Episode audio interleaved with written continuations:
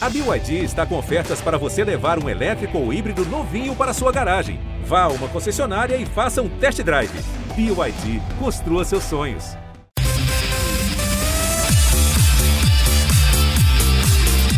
Fala pessoal, eu sou a Karina Azevedo e está no ar mais um episódio do Goleada, nosso podcast semanal que discute a vida dos clubes goianos nas competições nacionais. Hoje a gente vai falar do empate do Goiás com o Botafogo e das vitórias do Vila Nova em cima do Brusque pela Série B e do Atlético diante do Grêmio no Acioli pela Série A. Eu tenho comigo hoje o Fernando Vasconcelos, nosso chefe aqui do GE. Globo. Fala, Fernando. Fala, Karina. Alô, internauta ligado aqui no Goleada. Sempre um prazer. E temos também o Rodrigo Castro, nosso Castrinho, repórter do Globo Esporte. Oi, Castrinho.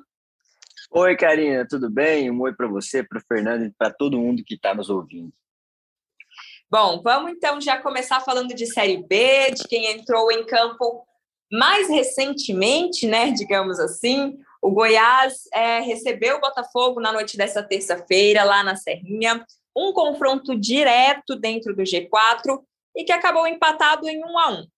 E assim, eu acho que quem assistiu o jogo deve estar com a mesma sensação que eu, né? Bastante arrependido de não ter desligado a televisão aos 11 minutos do primeiro tempo, porque depois desse, desses minutos iniciais não aconteceu mais nada, né? Eu podia ter ido atualizar as minhas séries, mas tudo bem.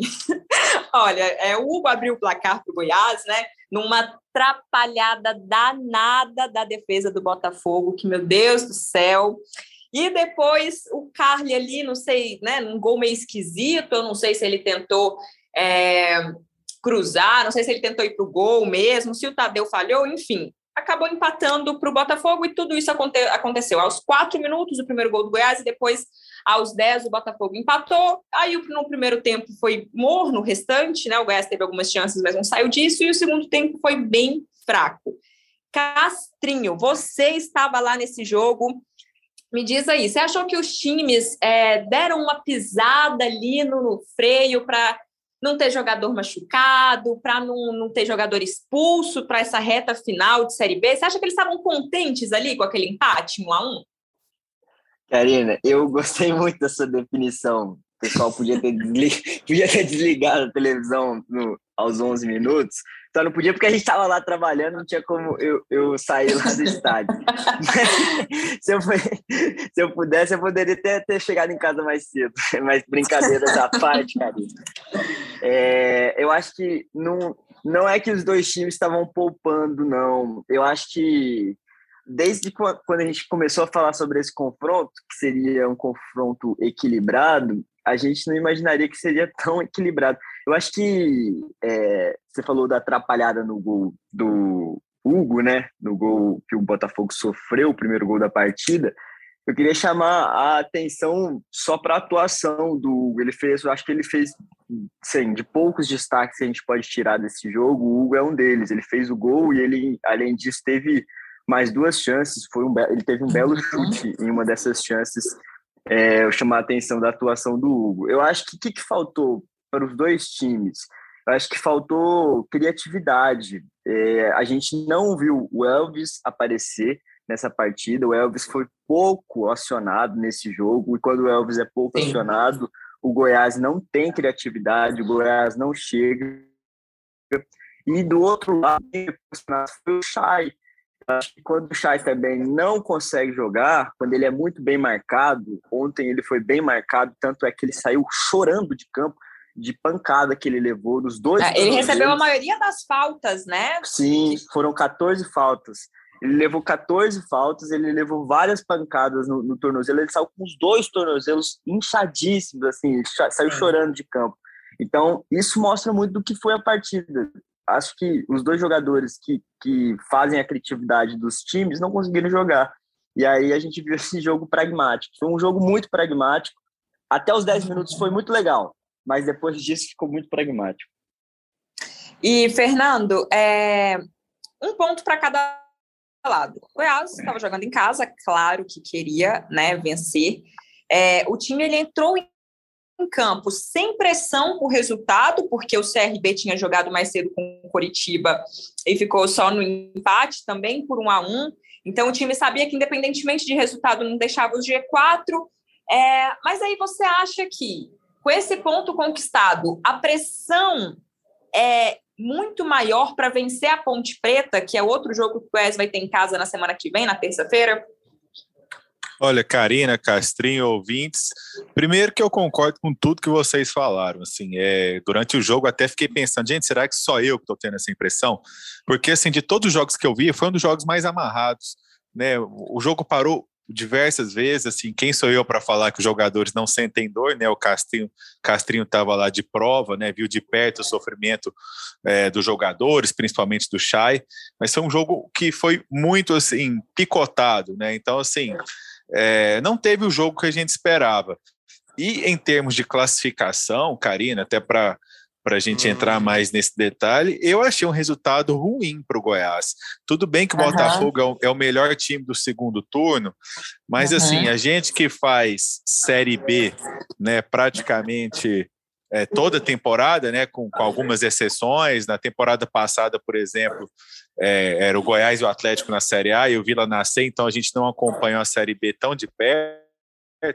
Mas é muito importante nessa reta final você abrir uma rodada de distância para o seu concorrente direto. No caso, o quinto colocado, mesmo que o Goiás estivesse em segundo ou em terceiro, é muito importante você manter o quinto colocado a mais de uma rodada de distância.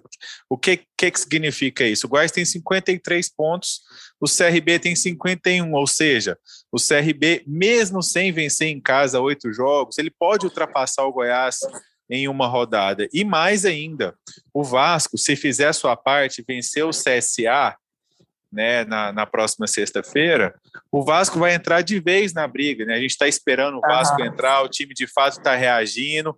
Mas olha Sim. só, nas últimas três partidas, uma derrota, uma vitória, um empate. Só que se o Vasco vence o CSA, né, que está tá em queda aí depois que perdeu do Goiás, o Vasco chega a 50 pontos, já com o mesmo número de vitórias do Goiás. Ou seja, ele vai ter o Goiás quarto colocado ao seu alcance em uma rodada apenas. Ou seja, se o Vasco fizer sua parte até o fim do campeonato, na pior das hipóteses, ele vai entrar na última rodada com chances de acesso. Isso para o Goiás é muito perigoso, não só por causa do Vasco, mas também por conta do CRB e por conta do uhum. Havaí, que é o terceiro colocado. O Havaí tem a mesma pontuação do Goiás, mas tem uma vitória a mais, ou seja, se o Havaí vencer o Operário sexta-feira, o Havaí vai abrir essa rodada de folga para o Goiás. Aí a, a briga vai ficar isolada pela quarta posição. E a gente lembra aqui que o Goiás já teve sete pontos de vantagem dentro do G4. O time está caindo sim de aproveitamento e vai entrar muito pressionado contra a Ponte Preta. É, não existe a menor dúvida disso, porque é um time que tem ótimos números como mandante, né? É, não vejo problema em empatar com o Botafogo, né? É, o, o, empate isoladamente não é um problema. Só que eu acho que a falta de criatividade, a falta de ação ofensiva, né, torna um problema, né? E o Goiás pode se sentir pressionado, né? Durante o jogo com a Ponte Preta, o Goiás é obrigado a vencer e algumas uhum. coisas que preocupam na parte ofensiva né? Nicolas não faz gol a 10 jogos. Camisa 9 não pode. Chegou ficar. super bem, marcou, Isso. se eu não me engano, em cinco dos seis primeiros jogos e depois sumiu, né? Isso, Nicolas, camisa 9 do time. Né, o Aleph Manga, que não faz apenas gols, né, ele constrói jogadas de ataque, Sim. mas a produção dele nas últimas duas partidas, principalmente, muito abaixo. Muito então, abaixo, assim, até os chutes deles, deles são e... muito bons, ele não está conseguindo. O Castrinho falou do, do Elvis. O Elvis é um jogador que não tem substituto, isso está agora escancarado, né? Assim, porque o Luan. Dias, que era um substituto, está jogando em outra posição e bem, uhum. né? Assim, relativamente Sim. bem. Ontem fez mais uma função tática. E o Albano, o Marcelo Cabo, é, já deixou claro aí nas últimas rodadas que ele teve uma lesão também mas não é o jogador para substituir. Então, assim, é, preocupa da parte ofensiva e preocupa do ponto de vista da classificação, sim. Essa história de que ah, o time está mais uma rodada no G4 é óbvio que é bom. Só que ontem não era a última rodada do campeonato, ainda faltam seis. E o que a gente vê é adversários como Botafogo e Havaí se distanciando do Goiás, o Botafogo continua a mais de uma rodada de distância do Goiás, porque tem três pontos a mais, tem duas vitórias a mais. O Havaí pode abrir uma rodada a mais. CRB e Vasco estão a menos de uma rodada do Goiás. Então, o que a gente está uhum. vendo é uma briga isolada pela quarta posição e certamente isso pressiona, sim, o time esmeraldino. Não, e assim, se o Goiás está no G4 hoje, é, foi muito também porque outros resultados ajudaram, né, nessas últimas rodadas. Por exemplo, o Goiás, gente, é um absurdo o Goiás ter empatado com Londrina, né? O Goiás ele tinha que ter ido lá e vencido esse jogo. É, ele teve outros tropeços que não podia ter tido. E aí, principalmente aquele empate entre Náutico e Vasco, beneficiou muito o Goiás. Então ele está no G4 hoje, claro, porque ele construiu uma gordura no começo do campeonato, mas porque muitos times também não fizeram a parte deles. E aí, claro, isso acabou beneficiando o Goiás. É, isso de substituto, Fernando, que você falou, é, realmente, o Alves não tem, né? Isso é uma coisa clara, e a gente vê que o Marcelo ele, tá, ele tentou mexer no meio de campo. Eu vou até pedir ajuda para vocês para é, eu lembrar qual foi aquele jogo que o Caio Vinícius falhou absurdamente. Eu lembro que foi na Serrinha. Eu não sei se foi, foi contra, contra, o, Brasil. Foi contra o Vila, contra... isso, contra o isso. Vila. Obrigada, Castrinho. E depois disso, ele foi aos poucos, ele foi perdendo espaço, tanto que o Felipe Bastos, que vem sendo titular ultimamente. É, mais uma função né, defensiva do que criativa, mas enfim, acho que ele tentou melhorar um pouco a saída de bola e tudo, e a gente vê que não mudou muita coisa, né? É, não, então, e o assim, Rezende já. Muito E, e outra coisa, Fernando, já vou emendar aqui, que na última vez que nós três estávamos aqui, o Castrinho falou assim: gente, cadê o Breno? O Breno é o melhor volante do Goiás. Nós fomos atrás, falei com o, com o representante do Breno, falei com o Goiás, não tem renovação, o Breno está afastado, ele tem contrato até dezembro, mas não vai ficar.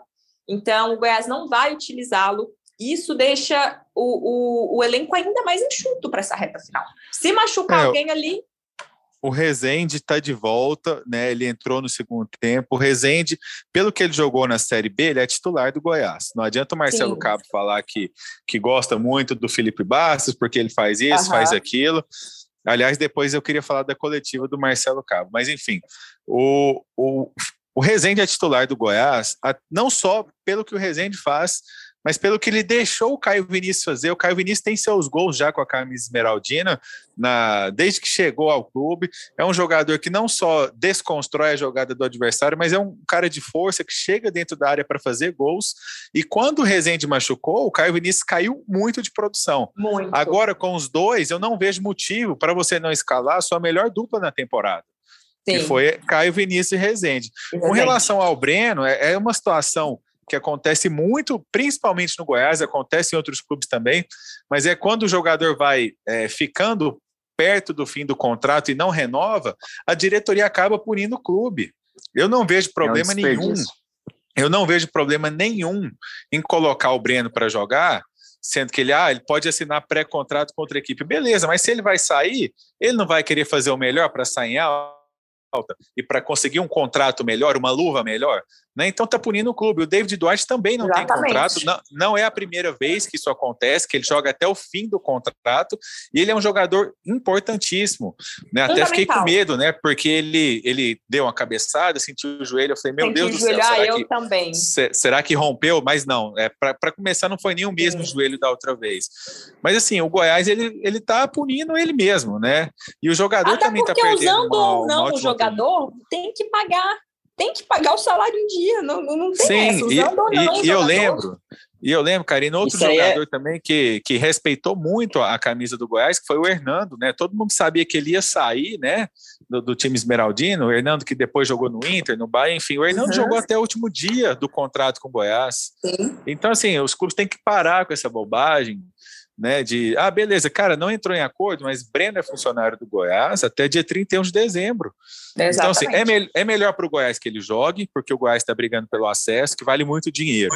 É melhor, é melhor para o Breno jogar bem, porque ele consegue um contrato melhor contra qualquer equipe que seja. Então, eu não consigo entender essa, essa maneira. Isso é falta de gestão, né, inclusive do presidente e do diretor de futebol. É, exatamente. Castrinho, você queria falar alguma coisa? Não, eu, só para compor aí com os relatores, eu também concordo com o que vocês estão falando, porque eu, eu acho assim, é só a gente, para os nossos ouvintes, a gente fazer uma comparação. Por exemplo, você paga por um serviço, o serviço vai até, por exemplo, pode ser um, um serviço de streaming aí, você tem o serviço até dia 31 de dezembro, você, você não vai usar, então. Você não vai usar o serviço. É, é a mesma coisa, gente. O Breno tem contrato, você vai deixar o seu funcionário sem trabalhar só porque ele não vai renovar? Isso aí, assim, eu acho que é, é coisa básica da gente pensar, principalmente no elenco enxuto, que, que precisa de. Eu acho que assim, a gente, aquela época, a gente via que o Breno era um dos destaques do, do Goiás no campeonato. Em então, Série assim, A, numa Série A. É, o Breno foi, foi assim, é, eu, eu, acho, eu acho que assim, é muita besteira você deixar de deixar o jogador não não ajudar o time por causa disso. Assim, eu não sei também, a gente não sabe como é que foi essa conversa com o Breno, se ele não quis também, mas enfim, eu acho que é besteira demais. E a, e a gente também, outro, outro cara que a gente ressaltou aqui, o, o trabalho, foi o Rezende. Ontem ele entrou, assim, eu acho que ele entrou. O Rezende não, não, não tem muito como mudar a partida. O, o, o trabalho dele realmente é aquele trabalho sujo ali, de, de marcação. Mas eu acho que eu concordo com o que o Fernando disse. O, a dupla Caio Vinícius e Rezende fez bastante nesse, nessa série B. E a gente queria ver eles em campo novamente. É isso aí. Só, só para fechar esse assunto, então, e a gente seguir aqui. É, foram versões diferentes, né? O Goiás, é, o presidente Paulo Rogério Pinheiro, disse que em abril o Breno e seus representantes avisaram o clube que é, ele não ia renovar. E já o representante do, do, do Breno, um dos representantes, disse que é, o Goiás não fez nenhum movimento para que a renovação acontecesse. Então, assim, é, é difícil também para a gente né, falar o que aconteceu, como foi, mas enfim, só para fechar aí e falar como é que foi a versão de cada um dos lados. Karina. Mas vamos. Oi, desculpa, pode falar. Só, só, só para fechar o assunto Goiás, é, pouco antes do goleada começar, eu estava ouvindo a entrevista do técnico Marcelo Cabo, ah, isso, que uh -huh. é um cara que eu respeito demais pelo trabalho que já fez no campeonato goi no, no futebol goiano, pela uhum. seriedade, pelo respeito que ele tem com todo mundo. Agora, não só o Cabo, agora como outros treinadores, é, eles têm versões é, de, de jogo, né, que eles externam nas coletivas, que muitas vezes assim eu fico pensando, será que ele está falando isso? Só da, da boca para fora, só para não, para não se queimar com, com seu, seus jogadores, que não é possível que internamente a coisa é tratada da mesma maneira. Né? O Marcelo uhum. Cabo disse que ah, o Goiás fez uma partida taticamente brilhante, é, que o time merecia vencer pelo primeiro tempo. Até aí concordo, o Goiás foi melhor no primeiro tempo. Foi melhor. Agora, se tem um time que passou perto da vitória nos momentos finais, em cruzamentos, em cabeçadas, que o Tadeu ficou só olhando, né, tirando com os olhos, foi o Botafogo. Né? Então, assim, taticamente brilhante, eu acho assim que muitas vezes é, é, é, os treinadores usam alguns termos que é o que a gente fala, né? Que vai virando verdade com o passar do tempo. Que eu cito aqui a partida contra o Náutico, que o Goiás reclamou muito da arbitragem, até com razão em alguns lances, mas que com o passar do tempo, a verdade daquele jogo foi que o Goiás jogou muito e foi prejudicado pela arbitragem. Né? Isso vai, esse discurso vai se prosperando, prosperando, isso vai chegando na cabeça do torcedor, mas, por exemplo, contra o Náutico, o melhor em campo foi o Tadeu. O Goiás fez uma péssima partida. Sim. Foi prejudicado pela arbitragem? Sim, foi em alguns lances, assim como o Náutico também foi. Né? O Goiás reclama de dois lances, o Náutico reclama de um né? Mas assim, então assim, é, é, essa, essas questões, né, de taticamente brilhante, merecia vencer, anulou o Botafogo. Então assim, acho que muitas vezes, né, é, isso chega para nós, chega para a torcida e a gente tem que lembrar de como realmente foi o jogo, né? Para daqui uhum. a pouco contra a Ponte Preta não falar assim, ó, contra o Botafogo a gente jogou demais. Hoje, infelizmente, é. a gente não jogou bem, ficou no empate. Não. Né? Então, assim, eu acho que a gente tem que colocar alguns, alguns parentes é, no, no, que o treinador, jogadores e dirigentes dizem, né, que é até a nossa função. Né? A gente vê o jogo, analisa os times, porque assim, eu, eu, sinceramente não concordei com esse ponto de vista do Marcelo Cabo, mas que, como eu falei, respeito bastante, faz um bom trabalho mais uma vez no futebol goiano, e eu acho que ele vai sim conduzir o Goiás ao mau acesso. É, lembrando que o gol do Goiás também foi com uma super ajuda do Botafogo, não tirando o mérito do Hugo, né, que estava super atento na jogada, insistiu, é claro, mérito também, mas e se o Botafogo não tivesse dado, cometido aquele erro, né? Bom, vamos seguir e, aqui Karina, agora. só antes, Karina, Pode só para um detalhe desse negócio que, eu, que eu, eu, eu não cheguei a ouvir a coletiva do Cabo como o Fernando, mas acho que taticamente perfeito é muito é, é muito complicado falar numa partida. Vocês viram, vocês lembram do, do, gol do Carly, né? Acho que assim, eu tô, eu tô até revendo ele aqui. É. Eu tava lá no estádio e tô revendo o gol também foi um erro de marcação do, do Goiás. Sim. Tinham dois jogadores do, do, Botafogo livres. O Barley estava atrás do Carly também. Então, assim, não tem como. Acho que o que ficou desses dois gols foram erros do, das duas marcações também. Só para deixar isso aí registrado. Boa. Boa, Cassinha. Bom, agora pela terceira tentativa. Vamos seguir aqui no nosso podcast para a gente falar, é, ainda falar de Série B, mas agora falar do Vila, que venceu o Brusque por 3 a 2 fora de casa, um confronto direto também, só que aí, né, para permanecer na Série B. A gente costuma muito falar que quando um time sobe da Série B para a Série A, é muito difícil o primeiro ano para ele ficar, porque, né, é, a diferença para os outros clubes é enorme. Enfim. E assim, pra, da Série C para a Série B, claro que, que né, digamos assim, não é a, me, não é a mesma dificuldade. Mas para essa Série B que todo mundo já estava falando, que ia ser muito difícil por causa dos confrontos e tudo, e por causa da pandemia, que a receita diminuiu, é, um clube que está vindo da Série C é ainda mais difícil para ele, né, continuar a ficar na, série, na, na B. E o Vila, é, dos quatro que subiram, ele é o melhor colocado nesse momento na tabela, né? Inclusive, eu, né, quem subiu foi Remo, Londrina e Brusque, o Vila, e o Londrina e o Brusque correm sérios riscos de rebaixamento, eu acredito aí que principalmente o Londrina. E o Vila, nesse segundo turno, com o Igor Magalhães, eu acho que a gente pode falar que é com o Igor, porque ele voltou depois daquela história com o Emerson Maria, com o elenco, etc. O Igor, ele retornou na 21ª rodada ao comando do Vila Nova, e o time ele tem a segunda melhor campanha do retorno, atrás somente do Botafogo, que é vice-líder. É, então, assim, Fernando, eu acho que com tudo que o Vila vem apresentando aí, dá para dizer que cair não cai mais, não, né? A essa altura do campeonato. Não cai, e a gente pode falar isso com segurança, porque o Vila não chegou nessa pontuação de 42 pontos por acaso. Uhum. O Vila hoje é um time que passa confiança porque joga bem, né? Joga futebol, né? Consegue colocar a bola no chão. Os atacantes que eram problemas aí fazem gols, né? Cleiton fez dois, Diego Tavares fez um, aliás, um bonito gol, né? Na, na diagonal. Pedro Júnior já tinha feito os seus gols, fez no clássico contra o Goiás fez pela Copa Verde. E o trabalho é, do Igor é excepcional, Karina. Como você falou, o segundo melhor time do segundo turno, aproveitamento de 58%. E eu vou dar os créditos aqui para a Universidade Federal de Minas Gerais, que sempre disponibiliza dados muito interessantes sobre o Campeonato Brasileiro. E se vocês abrirem na parte de invencibilidade, o Vila Nova é o time, nesse momento, há mais tempo invicto, são oito jogos, não vamos considerar a Copa Verde. E uhum. o segundo time com mais invencibilidade, Náutico e Botafogo, quatro jogos.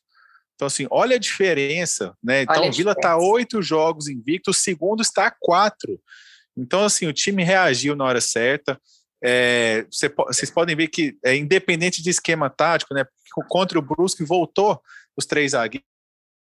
O Igor explicou depois que queria deixar uma linha com cinco jogadores, mas o time joga futebol, então é por isso que passa tranquilidade. Se não tivesse vencido o Brusque, tivesse empatado ou perdido, a gente ia pensar: não, o Vila vai conseguir sim fazer mais seis pontos até o fim do campeonato, porque ele tem jogado e o trabalho do Igor uhum. é espetacular. Quando o campeonato começou, a gente colocava o Vila praticamente como é, candidato é, e até condenado em alguns momentos ao rebaixamento, por quê? Porque não fazia gols, porque ou empatava ou perdia, mesmo Sim. que seja de um gol de diferença, agora ou empata ou vence.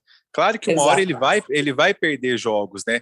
Mas assim, é uma situação até assim que é inimaginável se a gente pegar uns três, dois meses atrás, que o Vila agora ele tem até uma vantagem muito grande em relação aos seus concorrentes, pensando em 2022. Porque assim, a gente imaginava que o Vila Nova ou chegasse a, a esse momento e as últimas rodadas rebaixado, ou uhum. brigando para não cair. Não e aí cair. não tem como você definir seu time, né, por questão de orçamento, é preciso saber a divisão que você vai estar, Né? Então, assim, muitos times ainda têm chance de acesso, né? Cito aqui Guarani, CSA, Náutico, CRB, né? Que são times que podem não subir, mas ainda estão na briga. E o Vila, com 42 pontos, a gente sabe que ele não vai subir, mas também não vai cair. Né? Então, assim, ele pode, é, inacreditavelmente, a gente ainda está em outubro, a diretoria já pode pensar no ano que vem, isso é muito importante. Vai pegar, manter o treinador, vai manter, se puder, boa parte dos jogadores, porque esse time atual mostrou que dá conta de jogar a Série B. Então, assim, é um trabalho muito bom, muito bom mesmo. O Vila venceu jogos muito diferentes, em circunstâncias Sim. diferentes, fora de casa, dentro de casa, fazendo um gol e jogando com um jogador a menos né? Empatou uhum. jogando com um jogador a mais. Né? O Castrinho até destacou na matéria do GE, né, Castrinho? O Castrinho fez o jogo também para o site. O gramado lá do estádio Augusto Bauer, que era péssimo. Então, assim, o Vila Nova, ele passou no teste, né? Ele passou na prova e com muito mérito para o treinador, que, que é um dos grandes responsáveis aí pela manutenção do time na Série B. É, eu acho que nem o mais otimista torcedor do Vila imaginava é, ver a reação que o time teve nesse segundo turno. Mais um número aqui para a gente ilustrar: no primeiro turno inteiro, o Vila teve quatro vitórias. Agora, ainda faltando seis, sete jogos, né? É, me, perdi aqui para o fim da Série B, ele já tem seis vitórias. Seis jogos. Ele já, tem, ele já tem mais vitórias do que o primeiro turno inteiro, sem nem ter acabado o campeonato. O Fernando lembrou aí, faltando seis jogos. Castrinho, e aí o Vila, é, no começo, assim, quando saiu essa história de Copa Verde, que o Vila falou que ia participar, eu confesso que eu falei assim, ah, nem, gente, para que que o Vila vai participar de Copa Verde? É, né, tipo, não sabe como é que vai ser a vida na Série B, vai acumular competição, enfim. Só porque eu tô achando, e eu quero ver se você concorda comigo, que o time foi disputar a Copa Verde porque justamente está vendo que pode algo a mais. Só que na Série B não dá mais tempo desse algo a mais, então ele foi para uma competição que pode ser aí um passaporte para uma terceira fase da Copa do Brasil. Você acha que é por aí também? Então, Karina, eu, eu sou eu tô na, na, eu tava na sua opinião também, eu era do compunha a sua sua pasta, compartilhava assim, da minha opinião. é, da sua opinião, que eu achava que era que era uma bobeira, é, disputar a Copa Verde e tudo mais. Só que aí, como você disse, se for parar para pensar, para o Vila, que está com a vida resolvida, né? A gente pode falar que está com a vida resolvida na Série B, talvez terminar a temporada com um título da Copa Verde, mesmo não sendo um título de expressão, um título. É, mas assim, eu acho que é um, um título que é legal você terminar a, a, a, temporada tendo um troféu. O Vila não conseguiu, a gente lembra, nessa temporada, que tanto sonhava, né, que era o Campeonato Goiano, e pode terminar, assim, deixando o torcedor feliz, porque é bom, gente, é bom ganhar uma competição. Todo mundo, é bom até ganhar no Paro Ímpar, véio.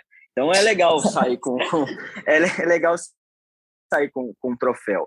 E aí, eu, só para a gente destacar também esse trabalho, eu concordo muito com o que o Fernando disse. Eu estava, inclusive, também com o site da, da UFMG aberto aqui, com essa sequência de invencibilidade, e que você estava falando das vitórias do Vila. Nessa sequência de invencibilidade, é bom a gente destacar que são oito partidas sem perder, mas também são quatro vitórias. Não é daquelas sequências, porque tem muito time que fica com invencibilidade, mas ele fica com muitos empates. Sim. O time conseguiu quatro vitórias nessa sequência, então é muito importante porque o time somou muito ponto também. Eu acho que assim, é, a gente fica muito feliz com esse trabalho do Igor Magalhães. Eu, desde o jogo que ele assumiu, eu estava naquele jogo contra o Havaí, que foi o primeiro jogo da volta dele, e aí depois uhum. o time soltou aqueles vídeos de bastidores. E eu achei muito interessante, até comentei lá na redação, que eu gostei muito do discurso do Igor, falando para o time ser corajoso, para o time ir para cima. E assim, a gente vê um Vila muito corajoso hoje. O Vila é corajoso. Pô, a gente viu esse. O Fernando destacou. Realmente, eu fiz esse jogo do, do Brusque com Vila Nova o gramado do Augusto Bauer, minha gente, assim, desesperador, péssimo, né? terrível, assim, o gol do Diego Tavares foi muito bonito, mas a bola quicou duas vezes antes de chegar lá no gol, atrapalhou muito o goleiro também, do, do, do Brusque. E assim, eu acho que, para a gente lembrar, para mostrar que o Vila e ilustrar que o Vila é corajoso, o Vila começou perdendo, o Brusque abriu o placar, o Vila foi lá Sim. e meteu três.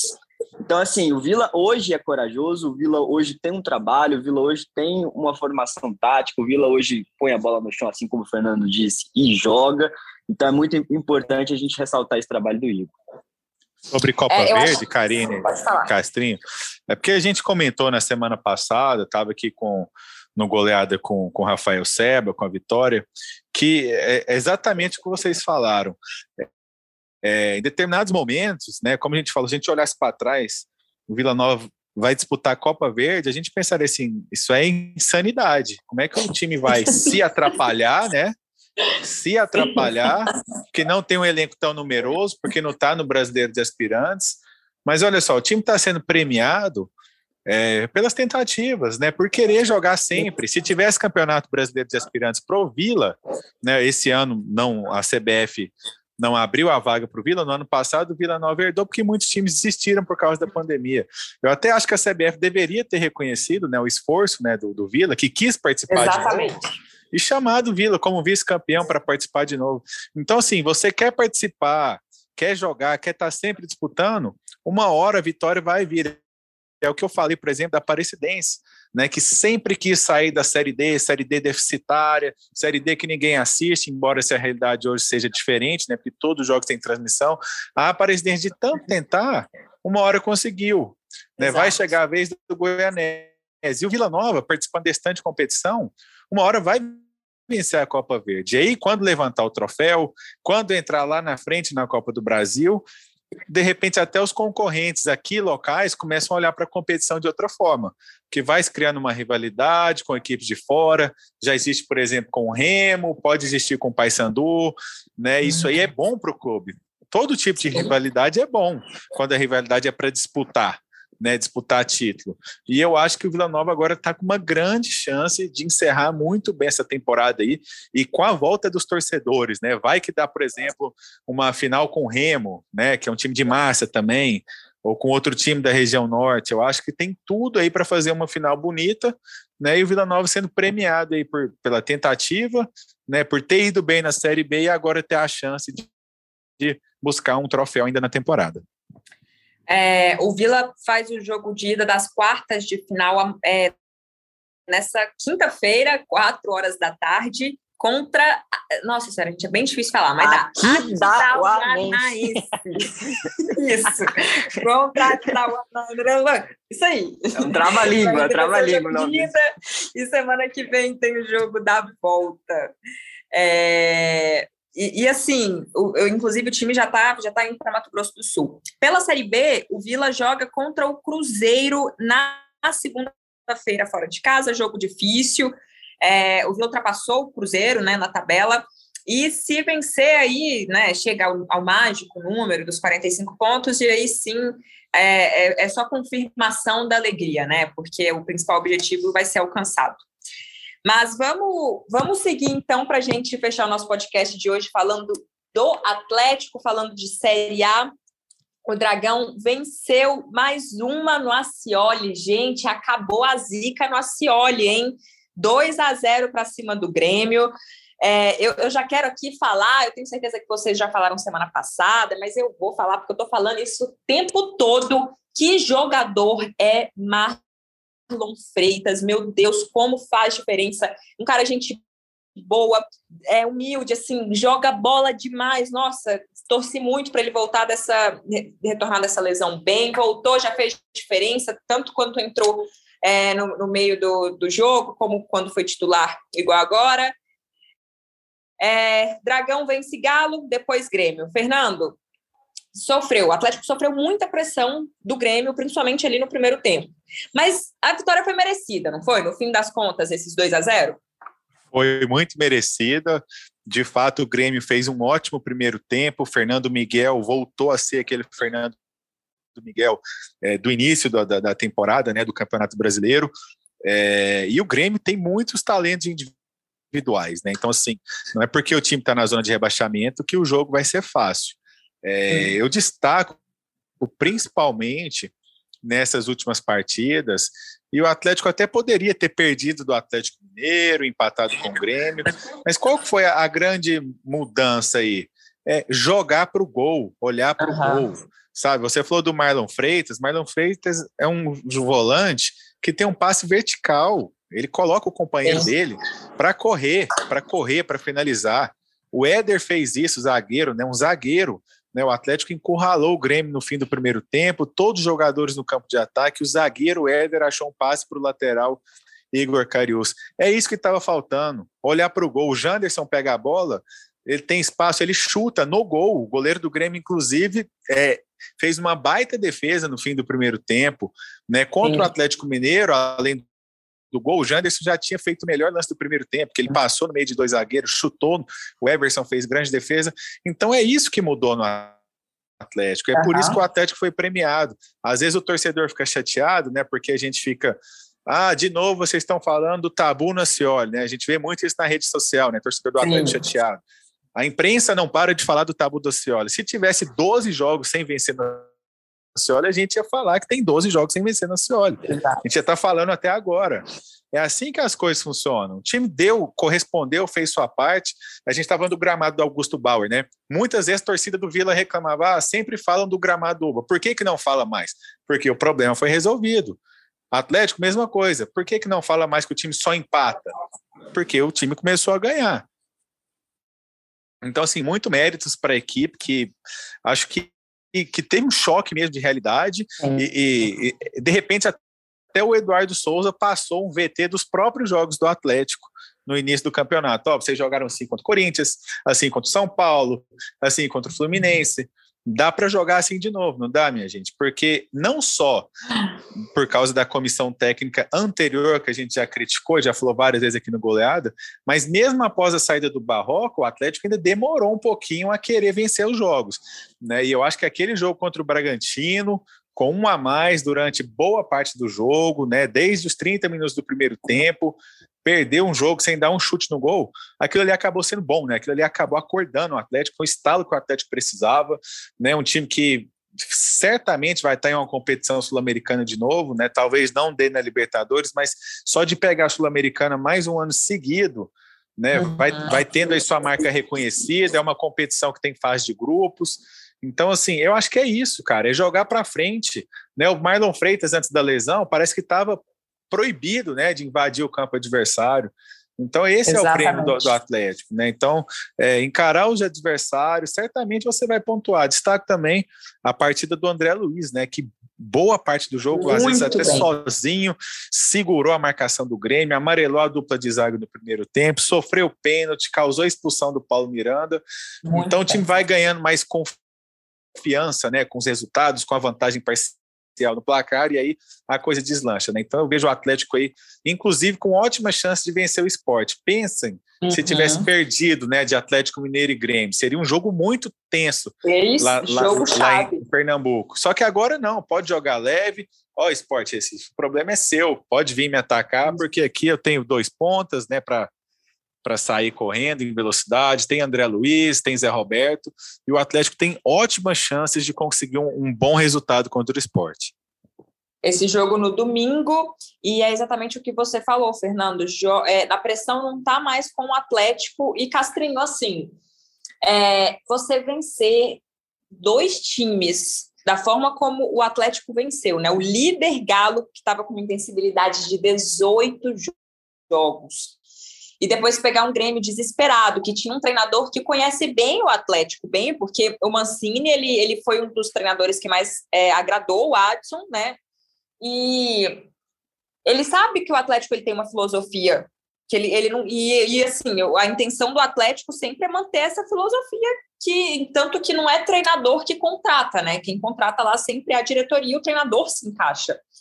É, antes desse jogo contra o Galo, eu cheguei até a conversar com o presidente Adson Batista e ele me falou: olha, é um, é um divisor de águas. Dependendo do que acontecer aqui, a gente anuncia um técnico essa semana. Até citou dois nomes, Humberto Louser e o Lisca. Só porque agora, né, Castilho, não dá para a gente falar um A do trabalho do Eduardo Souza. Só que tem aquela incógnita, né? Ele, ele é um treinador para você já efetivar no comando, começar, planejar uma temporada com ele numa competição sul-americana? Eu acredito que não. Mas como que faz para ir agora no mercado, buscar um outro treinador para começar a pensar no ano que vem, sendo que o time está reagindo? É difícil.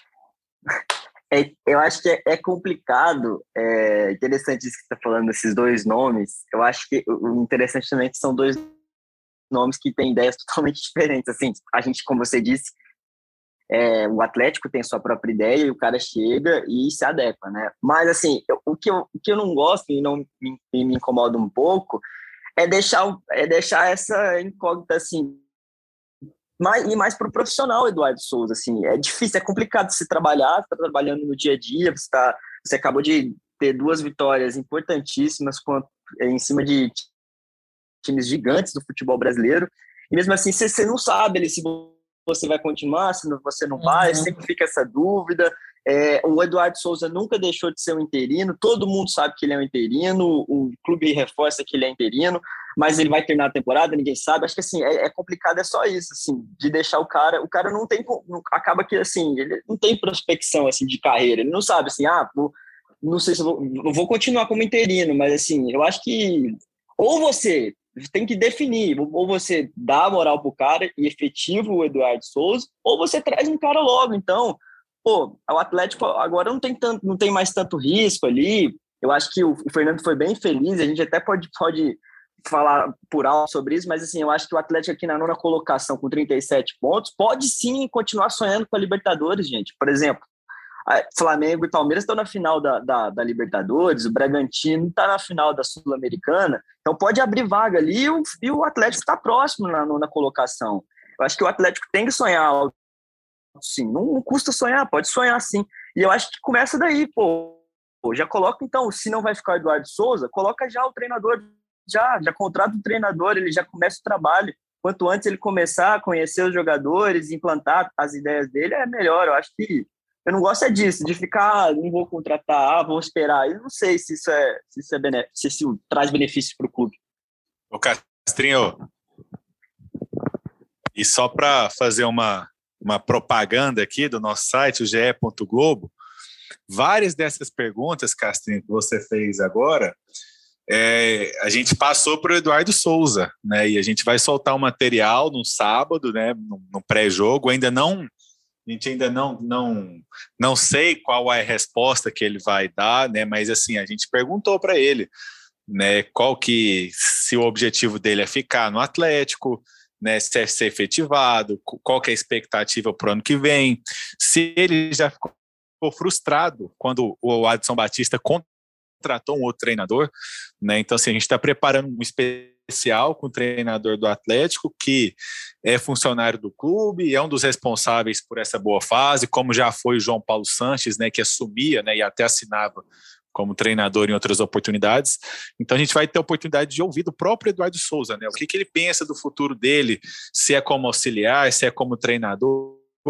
O Igor, que vive situação parecida no Vila, já falou, né? Que não tem como ele voltar atrás mais. Sim. Então, assim, ele se considera treinador e, se não der certo, ele vai ter que procurar outro clube para trabalhar. Isso já aconteceu com o João Paulo Sanches no Atlético. Né? O João Paulo Sanches saiu, já até treinou a Aparecidense, depois voltou a ser auxiliar da Ponte Preta e agora está aqui de novo. Tem profissional que às vezes é, ele serve assim, ele é bom mesmo nessa função, observa times adversários adversários, conhece o mercado, principalmente no interior de São Paulo, e o Eduardo Souza, né, que é, qual será que é a, a perspectiva dele para o futuro? Então, assim, na, nos próximos dias aí a gente vai publicar esse material, né, para a gente ouvir o ponto de vista dele e se ele espera é, começar a temporada de 2022 como técnico do Atlético, porque realmente eu concordo com o que o Castrinho falou. Se o Eduardo Souza começa o ano como treinador, e de repente não dá certo, eu acho que fica chato, né? Você vinha, aí traz um outro treinador, é agora o Eduardo é auxiliar. Geralmente o técnico, quando é contratado, ele já traz o seu auxiliar particular, né? Então fica mais de um auxiliar técnico. Então a gente vai ter a oportunidade de ouvir aí o Eduardo, né? É, um pouco antes do jogo contra o esporte, a gente vai soltar esse material no GE. Globo. Que isso, Há um excelente. Tempo, excelente, né? Imperdível, a gente vai debater tudo no, no episódio da semana que vem. É, só para fechar aqui, o Eduardo, há um tempo, ele dizia que não tinha vontade, né, de ser efetivado no cargo. Só que essa declaração que ele soltou já tem, eu, eu acho que foi até no ano passado, inclusive, ou foi bem no comecinho desse ano. Então, assim, muita coisa mudou, né, de lá para cá.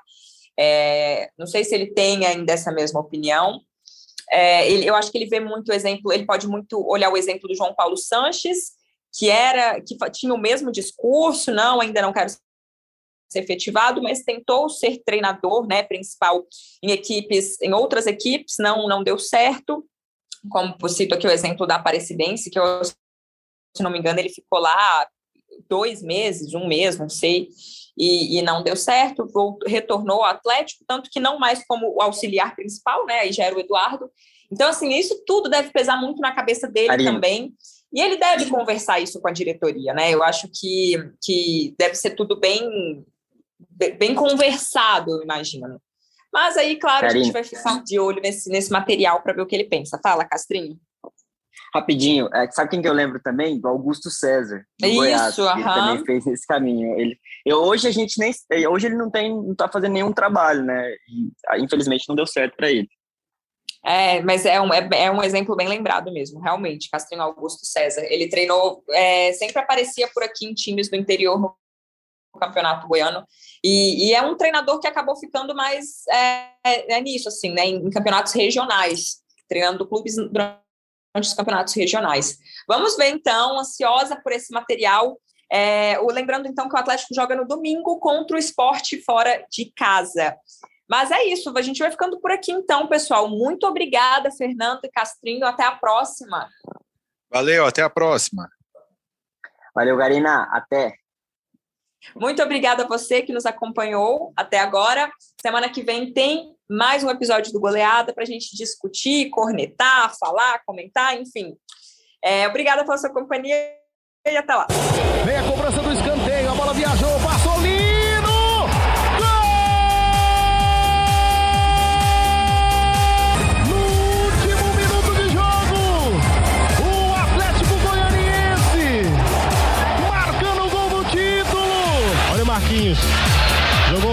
Fernandão de bicicleta. Gol! É do Goiás. Um golaço do Fernandão de bicicleta. Moisés tá pintando o golocímetro. Aqui na esquerda, bateu de canhota. A bola vai entrando. Chega, tira, encaixou. É nosso, é nosso, nosso, é nosso, é nosso. É do título, meu Deus do céu. É do título, meu Deus do céu. É do Vila Moisés.